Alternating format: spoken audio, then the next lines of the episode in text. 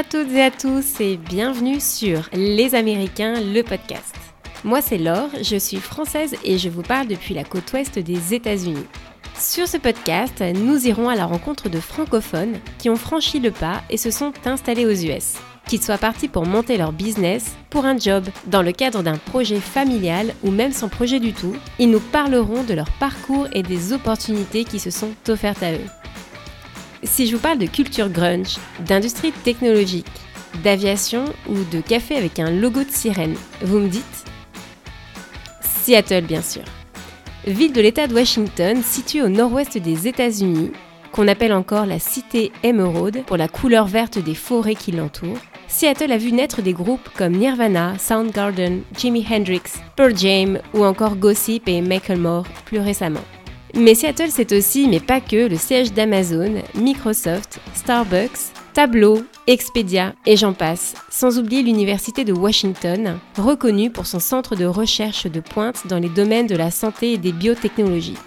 À Seattle, on y prône aussi l'ouverture, la tolérance et la diversité. 12% de ses habitants se définissent LGBT et le mariage homosexuel y est légalisé depuis 2011. Vous l'aurez compris, son économie, son dynamisme et son environnement attirent de plus en plus de jeunes et en fait la 15e ville la plus peuplée des États-Unis.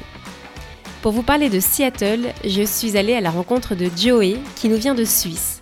Il nous racontera comment il a atterri à Seattle avec sa green card, qu'il a gagné via la loterie, les opportunités qui se sont offertes à lui et pourquoi, selon lui, Seattle est une ville où il fait bon vivre si on émigre aux États-Unis. Je vous souhaite une très bonne écoute et je vous dis à tout à l'heure.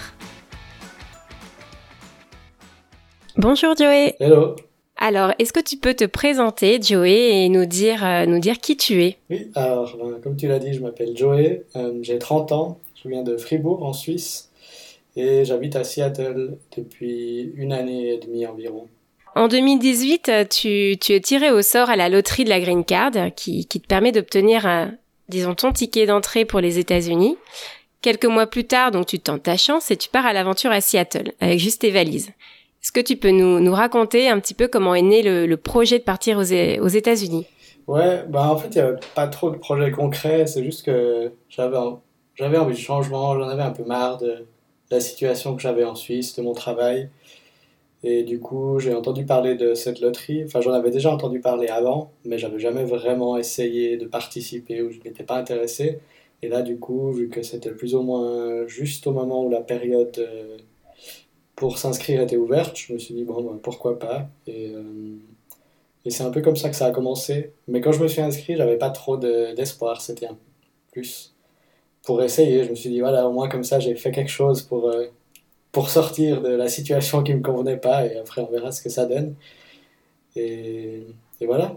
Ouais, effectivement, on y reviendra un petit peu euh, juste après sur euh, sur cette fameuse loterie. Est-ce que du coup ce projet euh, il est il est venu uniquement de toi, mais est-ce que tu es parti est-ce que tu es parti seul du coup? Est-ce que tu es parti en couple? Comment comment ça s'est passé? Alors à la base, je me suis inscrit seul et j'étais en couple à ce moment-là et du coup, ben il y avait j'avais pas tellement d'espoir que ça fonctionne, la loterie.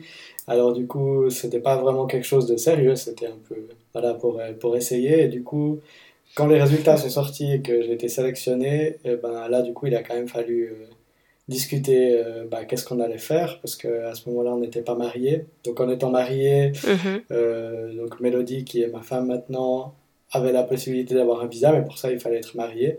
Et on l'était pas. Et donc voilà, j'ai un peu. Euh, comment dire ça? Euh, Non, bah, bah, du coup, euh, j'ai un peu, un peu proposé comme ça. Bah, voilà, on a qu'à se marier. En plus, on avait prévu de partir à, Las Vegas de toute façon quelques semaines plus tard. Je dis, bon, bah, on va déjà à Las Vegas, on peut se marier rapidement, ça coûte pas cher. Et puis, bah, ah ça, faisait quand même, bah, ça faisait quand même longtemps qu'on était ensemble. Et on avait pas vraiment l'intention de se marier particulièrement parce qu'il y a parce qu'on enfin, voyait pas vraiment la raison et puis là du coup ben, ça nous donnait une bonne raison de, de faire ça et euh, ouais. Et pourquoi vous avez choisi la, la ville de, de Seattle? Parce qu'en vrai dire, les États-Unis, c'est assez grand. Vous auriez pu aller n'importe où. Euh, pourquoi vous avez choisi Seattle? On a réfléchi assez longtemps où aller. Moi, j'étais déjà allé à Seattle en 2009 pour apprendre l'anglais pendant six mois. Euh, j'ai ma cousine qui habite à Seattle aussi depuis 15 ans maintenant. Donc j'étais déjà chez elle en 2009 quand je suis venu apprendre l'anglais. Donc ça a aussi un peu motivé la décision de ne pas arriver à quelque part où on connaît personne. Et après, ouais, bien sûr. ce qui a beaucoup influencé aussi, c'est le fait que bah, le chômage était quand même pas mal bas euh, au moment où on a dû décider où aller. Euh, mm-hmm. ben, dans la tech aussi, c'est quand même un, un, gros hub après San Francisco. Et c'est quand même là-dedans que, que, je me voyais travailler, où ça, ça faisait un peu partie de, du rêve d'aller en Amérique et de travailler là-bas. Donc ça ça n'a pas été évident, on a quand même réfléchi assez longtemps où aller. Et au final, le, fait que hum, c'est quand même assez similaire à la Suisse, euh, l'environnement, il y a des montagnes, le, euh, il y a plusieurs saisons, les températures sont assez similaires. Ça, il y avait un peu tout qui faisait que c'était pas un mauvais choix pour commencer. D'accord, ouais. Donc, on va revenir un petit peu sur euh, sur euh, la partie visa. Euh, donc, tu es venu avec la loterie. Alors, il faut savoir que pour donner quelques chiffres, en 2018, il y a 23 millions de personnes dans le monde qui se sont inscrits à, à la loterie, à laquelle tu t'es également inscrite, et environ 50 000 personnes ont été tirées au sort. Donc cette loterie, elle fait partie d'un problème de diversité euh, qui avait été lancé à l'époque euh, en 90 par l'administration Bush pour justement amener un peu de diversité en termes d'immigration euh, aux États-Unis. Et toi, donc en 2018, tu, tu fais partie de ces 50 000 personnes qui ont, qui ont la chance d'être tirées au sort hein, pour l'obtention de la green card est-ce que, est-ce que tu peux nous expliquer un petit peu les, étapes que tu as suivies euh, jusqu'au tirage au sort et, et, comment ça s'est passé après le tirage au sort aussi? Mhm. Ouais, alors je vais juste préciser, en fait, il y a plus que 50 000 personnes qui sont tirées au sort.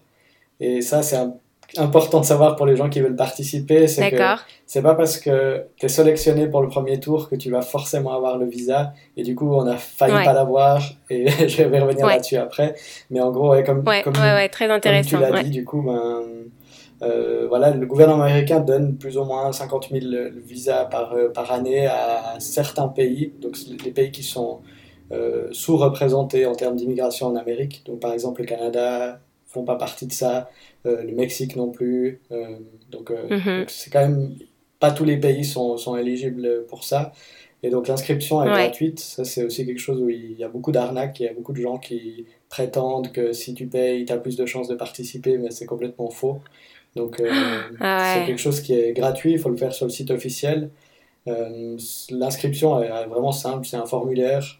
il faut pas mentir surtout parce que il n'y a pas la possibilité de modifier les réponses après coup. Et du coup, il y a des gens, des fois, mhm. ils se disent Ah, tiens, je vais essayer d'augmenter mes chances, mais c'est rédhibitoire si, euh, parce qu'ils vont le découvrir s'ils une personne ment.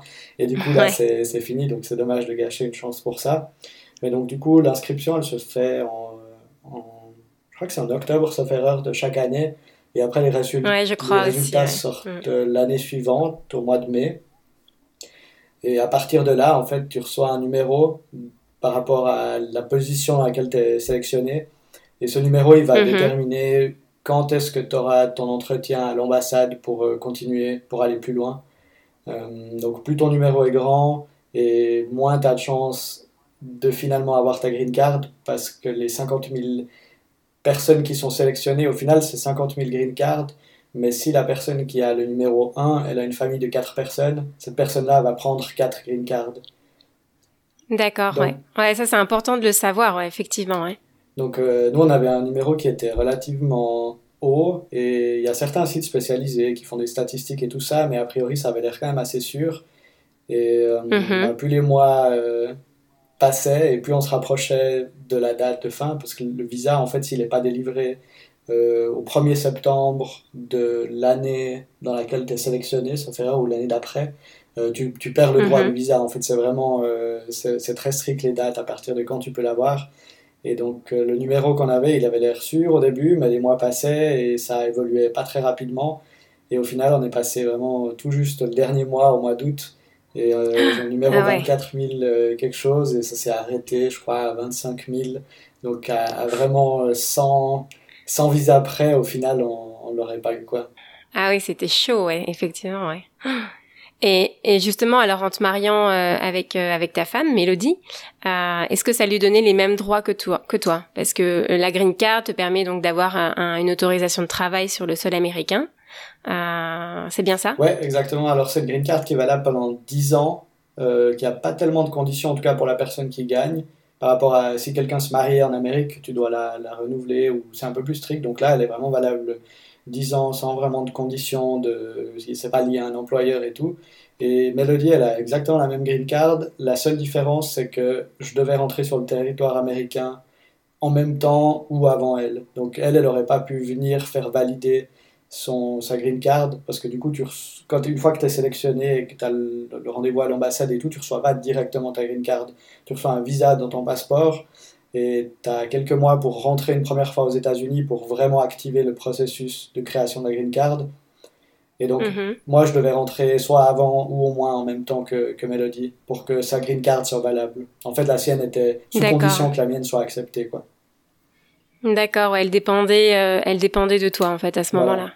Ok, donc tu, tu arrives aux États-Unis, euh, vous arrivez tous les deux. Euh, vous n'avez pas vraiment de projet euh, euh, avant avant le départ. C'est on va tenter notre chance un petit peu. Euh, vous choisissez Seattle, vous arrivez à Seattle et, c'est vrai que aux États-Unis, quand on pense à la tech, spontanément, comme tu disais, on imagine la Silicon Valley, on voit San Francisco, alors que pourtant Seattle c'est une des villes en fait où, l'industrie de la tech euh, rayonne pas mal. Euh, Microsoft et Amazon emploient à, à L2 euh, plus de 100 000 personnes ici. aujourd'hui toi tu es ingénieur front-end au, siège d'Amazon Seattle. Qu'est-ce qu'il faut comme comme diplôme pour être embauché chez chez Amazon? Alors contrairement à l'Europe par exemple ou en tout cas à la Suisse, les diplômes c'est pas forcément très important en Amérique et en tout cas dans la tech. Après, je vais pas dire que ça aide pas. Hein. Quelqu'un qui sort d'une université prestigieuse, il va quand même partir avec euh, quelques longueurs d'avance.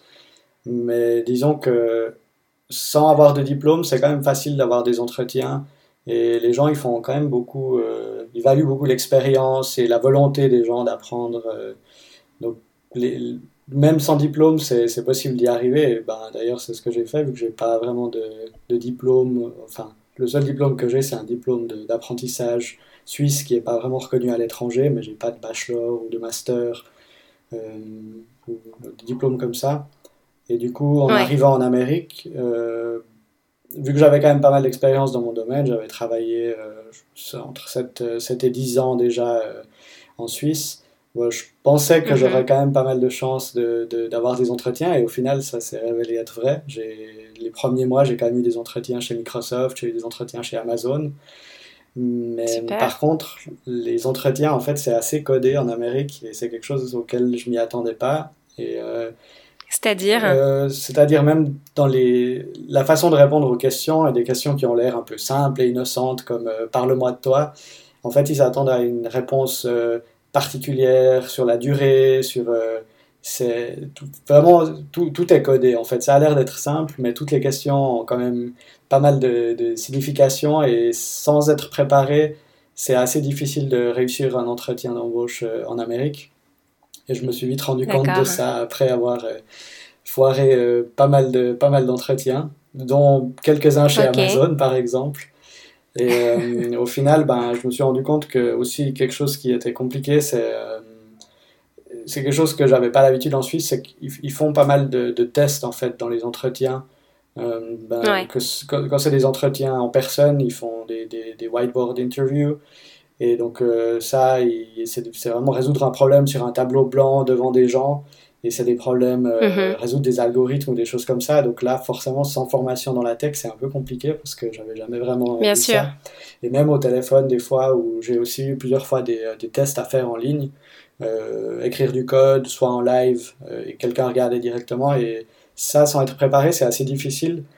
Donc, euh, au final, ce que j'ai fait, c'est que je me suis un peu intéressé au bootcamp qu'ils proposaient ici, parce que justement, une, bonne partie du bootcamp, en fait, elle est axée sur la préparation aux Est-ce que tu peux expliquer est-ce que tu peux expliquer un, petit peu euh, à ceux qui nous écoutent euh, ce, que c'est qu'un qu'un bootcamp? Alors, ouais, c'est des formations euh, accélérées pour apprendre les métiers de la tech principalement. Donc maintenant, ça c'est un peu mhm. diversifié. Il y a aussi pour ben, des métiers comme UX designer ou des choses comme ça. Mais à la base, c'était vraiment, ça a été créé pour apprendre des métiers de la tech. Donc pour être développeur, au final, en partant de rien Et ce qu'ils promettent, c'est que plus ou moins en trois mois, tu peux partir de zéro connaissance à, décrocher un job dans une grande boîte de la tech. D'accord. Donc on te, on te, on te vend parce que j'imagine que c'est pas, c'est pas gratuit non plus de, de participer à un bootcamp, mais on te vend en fait le fait que, que tu pourrais être embauché euh, après ce bootcamp dans, dans, dans une société euh, de la tech, c'est voilà, ça exactement. Ouais. Donc c'est exactement ce qu'on te vend. Ils ont aussi euh, pas mal de, de réseaux où ils peuvent t'aider à, à, te placer, ben, soit comme stagiaire ou comme apprenti dans des entreprises. Et bon, moi j'ai pas fait super, les, hein. les, trois mois de formation, j'ai un peu sauté les premiers niveaux parce que du coup j'avais un peu d'expérience avant, donc j'ai vraiment focalisé sur la, ouais. la, dernière partie qui est la partie très technique aussi, mais beaucoup de préparation mm -hmm. d'entretien. Et ça, je dois dire que ça m'a beaucoup aidé euh, en faisant bah, des entretiens à blanc, euh, beaucoup de, de, coaching pour, euh, pour bah, comment se préparer aux entretiens et préparer un CV qui passe en Amérique, parce que bah, savoir que les, les CV, c'est quand même quelque chose d'assez local et un CV suisse ou français ne sera pas forcément adapté au marché américain. Oui, bien sûr, oui. Et euh, donc, une fois que j'ai fini le bootcamp, euh, bon, pendant le bootcamp, je cherchais quand même activement du travail, donc je m'étais dit, au pire, si je trouve quelque chose, j'ai toujours la possibilité de voilà, d'arrêter et puis de, de, de, commencer à travailler. J'ai quand même été au bout. Et j'ai commencé à travailler chez Amazon un mois après avoir fini, au final. Ah, super Ah ouais, c'était hyper rapide. Ouais, ouais c'était ça a bien marché. Ouais, bah super. Et raconte-nous un petit peu, c'est comment de travailler chez, chez Amazon, au siège? Alors, c'est intéressant, que... ouais. Ouais, ouais, non, non, je... vas-y. Ouais. bah, Amazon, c'est quand même la plus grande entreprise du monde, ou en tout cas une des plus grandes entreprises du monde. Donc on pourrait s'attendre mm -hmm. au final à faire qu'une toute petite partie de, de, de quelque chose d'énorme. Mais c'est assez surprenant parce que les équipes au final sont plus ou moins, sont toutes assez petites. Euh, et du coup, on a beaucoup de responsabilités. Et j'ai un peu l'impression, en tout cas, ça a, été euh, mon, impression, c'est que chaque personne a quand même pas mal d'impact sur, euh, sur ce qui est fait et beaucoup de visibilité aussi euh, ben, sur ce que Amazon fait de manière générale. Mm -hmm. En termes de conditions de travail, est-ce que est-ce que tu est-ce qu'il y a des différences avec avec la Suisse Est-ce que tu dirais que que tu travailles plus Comment ça se passe? Euh, c'est difficile à dire parce que je pense que ça dépend beaucoup du mm -hmm. domaine dans lequel on travaille. Euh, au niveau des horaires, c'est assez similaire, c'est que les contrats font 40 heures par semaine.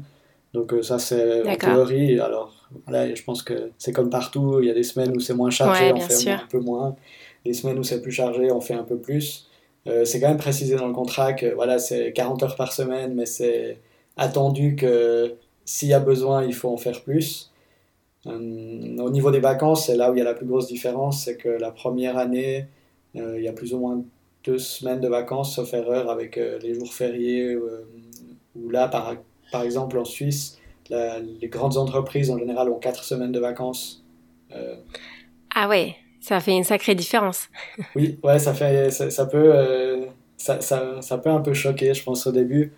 Mais, mais ça va, au, au, au final, je me suis habitué. J'ai pas vraiment l'impression que que j'ai pas eu assez de vacances ou disons que la, la façon d'approcher le travail elle est pas mal différente de la Suisse où les gens sont plus flexibles que ce soit au niveau des horaires de travail ou du télétravail par exemple euh, -hmm. c'est beaucoup plus accepté ben, tout d'un coup d'arriver au bureau à 11 heures parce que tu as voulu faire quelque chose le matin sans que tu aies vraiment besoin de te justifier ou quoi que ce soit enfin j'ai l'impression qu'il y, y, a plus de rapports euh, il y a un rapport de confiance plus fort entre l'entreprise et les employés que ce que j'ai pu remarquer euh, en Suisse dans les entreprises.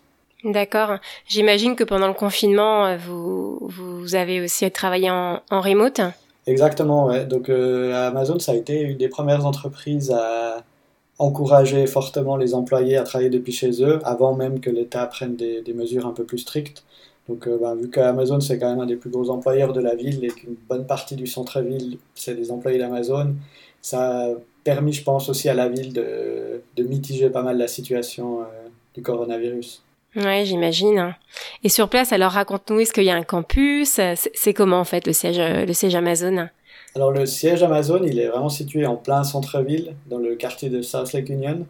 Donc c'est pas vraiment un campus comme les gens ils peuvent s'imaginer le campus de Google où euh, les gens se promènent à vélo et que c'est carrément un énorme ouais. terrain. C'est vraiment c'est dans le centre-ville, donc c'est réparti euh, sur probablement une vingtaine de bâtiments, je pense, qui sont tous peut-être à 15 minutes à pied les uns des autres, donc ils sont pas vraiment loin.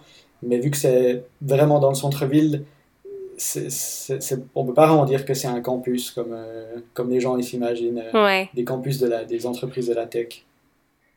Ouais, c'est ça. Hein. C'est souvent euh, l'image qu'on a de, de, voir les gros campus, comme tu dis, euh, Google, euh, Facebook et, et d'autres, notamment en Californie. Et je me demandais, est-ce qu'il y a beaucoup d'expats en fait dans, dans, dans ce type d'entreprise? Ouais, Amazon, ils ont, j'ai pas vraiment de chiffres en tête, mais effectivement, il y a beaucoup, beaucoup de, de travailleurs étrangers, ce qui est un peu en train de faire la polémique d'ailleurs maintenant avec les, les, nouvelles restrictions sur les, sur les visas. Ouais, j'ai pas vraiment les chiffres que pour les expatriés suisses ou, euh, ou européens, mais, mais mhm. je pense que je dirais que plus d'un employé sur deux est étranger. Ouais. D'accord, ouais, donc beaucoup, euh, beaucoup, euh, beaucoup de diversité, quoi, en fait. Beaucoup plus qu'en Europe, effectivement. moi, j'ai une question. je suis un petit peu curieuse. Je, je, je voulais savoir, en fait, si si est-ce qu'en Suisse tu aurais pu avoir une, une opportunité professionnelle comme tu comme tu l'as aujourd'hui chez Amazon? Tu nous as dit que tu avais voilà, tu t'occupes aujourd'hui un poste d'ingénieur front-end, t'as fait ton, tu as fait un bootcamp, euh, t'avais pas forcément de diplôme en poche, mais une, solide expérience euh, dans le domaine. Euh, clairement, aujourd'hui en Suisse, est-ce que tu aurais pu avoir la même la même opportunité? Ou au moins une opportunité similaire? Euh, Je pense pas. C'est je peux pas le dire avec certitude, mais probablement pas. Euh, quand j'avais cherché en Suisse, le fait de pas avoir de bachelor, au moins, c'est quand même assez rédhibitoire. Et quand ça l'est pas, le salaire, il change quand même beaucoup. Euh, alors qu'en Amérique, le salaire dépend pas forcément trop de, des diplômes. Donc euh, non, je pense que clairement, hmm. je j'aurais pas eu une, opportunité comme ça en Suisse. Ouais. Ouais, c'est la grosse différence, c'est vrai, avec euh, avec l'Europe. Alors à Seattle, on dit qu'il pleut beaucoup. Euh, elle fait d'ailleurs partie euh, d'une d'une des villes les plus humides des États-Unis. Alors dis-moi, Joe, est-ce que c'est est-ce que c'est vrai qu'il pleut tout le temps à Seattle? Venant de la Suisse, j'ai pas l'impression qu'il pleut très souvent. Alors c'est vrai que le ciel est quand même souvent assez gris et il il, pleut régulièrement, mais il pleut pas la même chose qu'en Europe. C'est rare d'avoir de la grosse pluie, alors souvent c'est plus euh, un peu euh, de la brume. Mais euh, non, je pense que c'est un peu un cliché que les gens ont sur Seattle, surtout les gens qui viennent plutôt du sud des États-Unis ou des endroits où il fait beau toute l'année, ou de la Californie. Mais pour quelqu'un qui vient de l'Europe, le temps, il n'est pas vraiment choquant, je dois dire. Ouais, je, partage ton, ton point de vue aussi. C'est vrai que euh, c'est pas l'impression que, que j'ai. Euh, depuis que tu vis à Seattle, donc ça fait un peu plus d'un an maintenant que tu, es installé avec ta femme, qu'est-ce qui te plaît le, plus ici et, pourquoi? Je pense les ce qui me plaît le plus, c'est les opportunités que j'ai. Donc, que ce soit ben, les opportunités professionnelles surtout. Euh, si je veux changer de travail, c'est pas vraiment un problème. Je peux facilement retrouver un autre poste en très peu de temps. Et il y a, vraiment beaucoup d'opportunités pour ça. Et je, mhm. je pense qu'il y a un peu euh, l'impression de, de, liberté, euh, juste par rapport à comment les Américains vivent, que ce soit les magasins qui sont ouverts beaucoup plus longtemps, et le week-end, ou euh, que tout est vite. Tu peux commander quelque chose sur Amazon et l'avoir le jour même, ou le lendemain, ou à la limite au plus tard. Et ouais, peut-être l'impression juste de, découvrir. Je sais pas si c'est lié au fait que ce soit l'Amérique ou juste un autre pays dans lequel j'ai pas grandi. Mm-hmm. mais, mais, ouais, c'est un peu une impression de liberté encore. D'accord, ouais. Si, si tu devais, euh, si quelqu'un venait à emménager à, à Seattle, euh, quel quartier ou où est-ce que tu lui conseillerais de, de se loger? Alors je sais que c'est une grande ville, euh, c'est là où je veux en venir en fait, c'est quand même une ville très étendue, mais mais est-ce que tu aurais des conseils à, donner sur où loger? Euh, ben, pour moi, Seattle, c'est un peu une grande petite ville, dans le sens où c'est une grande ville, mais, mais c'est quand même relativement petit pour pas être trop dépendant de que ce soit d'une voiture ou le centre-ville, il est quand même assez accessible à pied. Euh, il y a beaucoup de quartiers. Moi, habiter en plein centre-ville, c'est pas forcément ce qui m'intéresse le plus. Euh, il y a des gens, c'est leur truc, donc euh, pourquoi pas? Donc dans ce cas-là, je pense que South Lake Union, c'est un, bon quartier pour habiter au plein centre-ville, parce que c'est proche de la plupart des boîtes de la tech, et c'est un quartier qui est vraiment moderne. D'ailleurs, on peut le voir sur Apple Maps, par exemple, qui a encore des images satellites de Seattle d'il y a quelques années en arrière. South Lake Union, c'est que des parkings. Et aujourd'hui, South Lake Union, c'est que des bâtiments d'Amazon avec les sphères et tout. Excellent. C'est assez impressionnant à quel point ça a changé en peu d'années. Ah, c'est excellent, ouais. Est-ce que tu dirais que c'est euh, que c'est une ville chère en fait euh, parce que bon, je pense à, à, San Francisco notamment où en fait euh, de se loger là-bas c'est complètement hors de prix. Si tu devais comparer avec Seattle, est-ce que tu dirais que c'est très cher aussi? Alors c'est cher pour les États-Unis de manière générale, mais c'est quand même beaucoup moins cher que San Francisco. Et le ratio entre salaire et coût du logement, il est quand même bien meilleur à Seattle. Donc les salaires sont quand même relativement élevés et pour se loger, c'est accessible. L'immobilier a quand même beaucoup grimpé. Hein. Les maisons, ils ont facilement doublé euh, de, valeur sur les dix dernières années. Donc pour être propriétaire, c'est, je ne peux pas dire que c'est mm. inaccessible, mais c'est devenu un peu compliqué.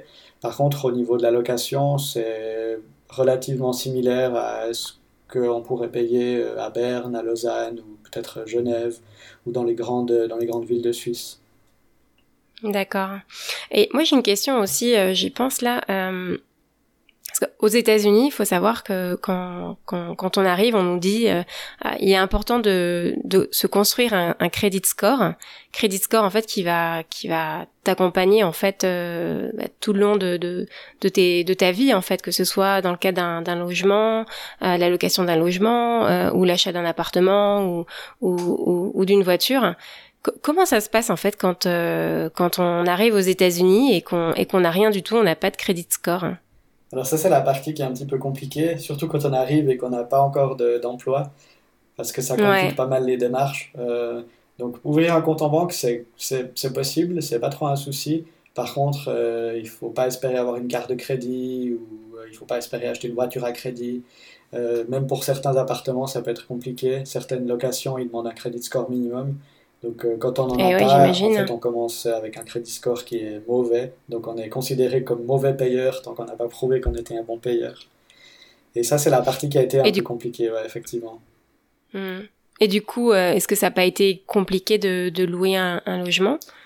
Bon, moi, j'ai eu la on a eu la chance que ma cousine habite là, donc on a quand même euh, pu loger chez elle pendant six mois, le temps que je finisse le bootcamp. Et donc on a déménagé quelques un mois avant que je commence à travailler chez Amazon. Donc euh, je savais, j'avais déjà des plans, donc c'était moins un problème. Mais c'est vrai que si on n'avait pas eu cette possibilité-là, ça aurait été un peu compliqué, je pense. Ouais. Effectivement, trouver un appartement qui soit quand même pas euh, un trou à ras et hmm. ouais, sans crédit score, c'est assez difficile. D'accord, ouais. Alors, en parlant de, en parlant de démarches administratives, euh, alors vous, vous êtes, vous avez déménagé de la Suisse, vous avez emporté que vos valises et, c'était à peu près tout. Euh, vous n'êtes pas expatrié puisque euh, vous n'êtes pas venu ici pour travailler pour une entreprise suisse, donc il n'y a pas eu d'accompagnement dans, dans les démarches. donc on peut vraiment dire que vous êtes, que vous avez immigré.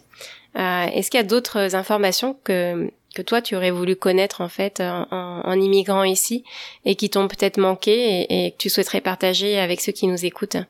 Euh, pas, pas forcément des choses qui m'ont manqué. Bah, pour tout ce qui était de la loterie, il y avait quand même euh, un site qui s'appelle Breed Simon Say, qui est un Anglais qui a déménagé aux États-Unis après avoir gagné à la Green Card, qui, offre, qui, a, qui a beaucoup aidé parce que ben, c'est lui aussi qui fait les statistiques avec les numéros et il est très réactif. Euh, si les gens ont des questions par rapport au processus de la green card.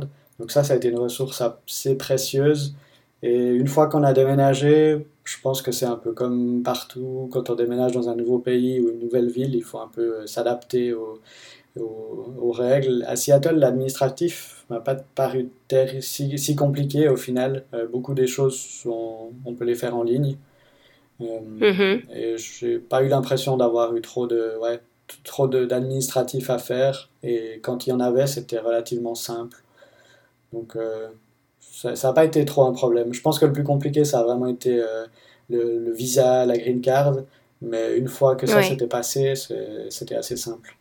D'accord. Et en termes d'assurance santé, euh, comment, comment ça s'est passé au, au, tout début quand vous êtes arrivé ici Est-ce que vous avez Vous avez payé une assurance santé américaine? Non, alors on est resté assuré en Suisse jusqu'à ce que je commence à travailler pour Amazon.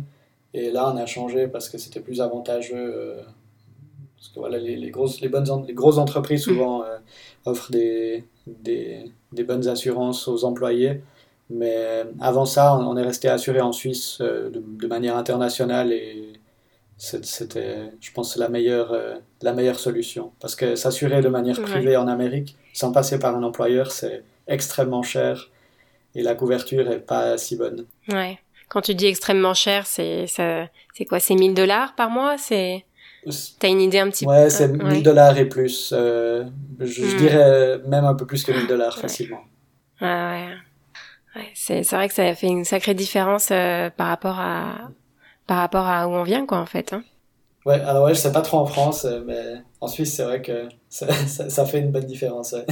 Euh, alors, les Américains, ils sont, ils sont très connus pour, euh, pour être friendly, comme on, comme on dit. donc, très, très sympa, très, très amicaux. Mais ici, à Seattle, on parle souvent du Seattle Freeze. Alors pour ceux qui nous écoutent, le terme de Seattle Freeze, il fait référence à une croyance largement répandue selon laquelle il est particulièrement difficile de se faire des nouveaux amis dans la ville. Alors à ton avis, euh, Joey, est-ce que, est que pour vous ça a été facile de rencontrer du monde et, et de se faire des amis ou pas? Euh, Facile, je suis pas sûr. Ça dépend aussi de sa propre personnalité. Je suis pas forcément quelqu'un de trop extraverti, alors je vais je vais pas nécessairement parler aux gens que que je connais pas. Et mhm. venant de la Suisse, qui est un pays où les gens sont plutôt assez réservés. J'ai pas vraiment été choqué par le, Seattle Freeze, euh, mais les gens sont relativement euh, abordables et plus ou moins tous sympas. Par contre, je pense que devenir euh, très ami avec quelqu'un en Amérique, c'est ça prend du temps en fait. Les gens sont souvent très sympas, mais le lendemain, ils peuvent te croiser dans la rue et t'ignorer complètement. Et l'éloignement avec la, la famille et, et, les amis, comment, comment vous vivez ça? Euh, alors je, pense aussi un peu à l'actualité en ce moment avec les restrictions, euh, aux frontières, ce que ça doit, doit pas faciliter les choses. Non, alors effectivement, ben j'ai pas pu retourner en Suisse à cause du, coronavirus. J'étais censé euh, retourner cette année euh, en vacances, donc ça s'est pas fait. Bon, avec les moyens technologiques qu'on a aujourd'hui, je peux pas dire qu'on soit vraiment coupé de nos amis ou de notre famille. C'est quand même relativement simple de s'appeler ou avec la visioconférence et tout ça. Donc c'est non, ça va. Je dois dire que c'est moins pire que ce que je pensais, mais je pense que ce qui a fait le plus de différence, c'est le fait d'avoir déménagé à deux. Euh, si euh, je repense à quand j'étais venu là euh, il y a dix ans en arrière, ou plus de dix ans en arrière, pour apprendre l'anglais, et je suis venu seul pendant six mois, ça m'a paru beaucoup plus difficile que maintenant d'être à deux, et, et au final, c'est on, a bougé la maison entière, quoi. Alors là, ça va faire un peu plus donc d'un an que, que tu es ici. Euh, après tout ce qui s'est passé, il y a eu la, donc la crise du Covid, euh, les manifestations euh, en ce moment dans le pays. J'ai une question. Est-ce qu'au final, les entreprises, elles, continuent toujours à embaucher dans l'IT ici ou, ou, tu vois qu'il y a vraiment une, une baisse dans le recrutement? Dans la tech, ou en tout cas chez Amazon, j'ai pas l'impression que ça a vraiment baissé parce qu'ils ont été très réactifs. Donc bah, maintenant, quasiment tout le monde travaille euh, depuis chez lui. Donc ça n'a pas vraiment été un frein pour, euh, pour Amazon. Mhm. Euh, je pense que mhm. certaines industries ont été touchées. C'est clair que le chômage, il a augmenté. Mais dans la tech, mhm. je pense que, que ce soit Microsoft ou, Amazon, j'ai pas vraiment l'impression que ça ait un gros impact sur, sur l'emploi. Ouais. Dans d'autres secteurs, tu dirais que que ça a fortement, euh, ouais, ben, ça a fortement euh, impacté euh, impacté l'économie locale. Ah, c'est clair. Et ben, c'est un peu aussi euh, le revers de la médaille que tout le monde travaille depuis chez eux. donc, comme je disais, Amazon, le, siège est en plein centre-ville à South Lake Union, et vu que tous les tous les employés travaillent depuis chez eux, maintenant le centre-ville est complètement déserté. Donc pour tous, tous les restaurants, les bars, les cafés qui sont en centre-ville, c'est extrêmement difficile. Et il y en a beaucoup qui ont fermé déjà à cause de ça. Ouais. Ouais, c'est terrible. C'est vrai qu'on voit le, nombre de, de commerces euh, qui ferment euh, euh, exploser. des personnes perdent leur perdent leurs emplois. les personnes qui ont plus d'emploi ben, n'ont plus d'assurance santé. c'est un petit peu le, je dirais le le schéma ou le rêve américain qui qui s'effondre. Ton avis par rapport à ça, est-ce que tu, est-ce que tu dirais qu'il y a que le rêve américain existe vraiment ici? Bon, Je pense que chacun a un peu sa propre définition du rêve américain. Pour moi, ma définition du rêve américain, c'était plus le fait de partir dans un pays loin de, duquel j'ai grandi et de ce que je connais. Mm-hmm. Euh, après, si on parle vraiment de, de, de, liberté que les gens avaient en venant en Amérique à l'époque, je pense que ça a beaucoup changé aussi. Ben, quasiment tous les pays ont évolué. C'est simple maintenant dans tous les pays de créer des entreprises et des choses comme ça. Donc je ne viendrai pas forcément en Amérique euh, avec l'espoir de pouvoir créer une entreprise facilement et que ça va prospérer.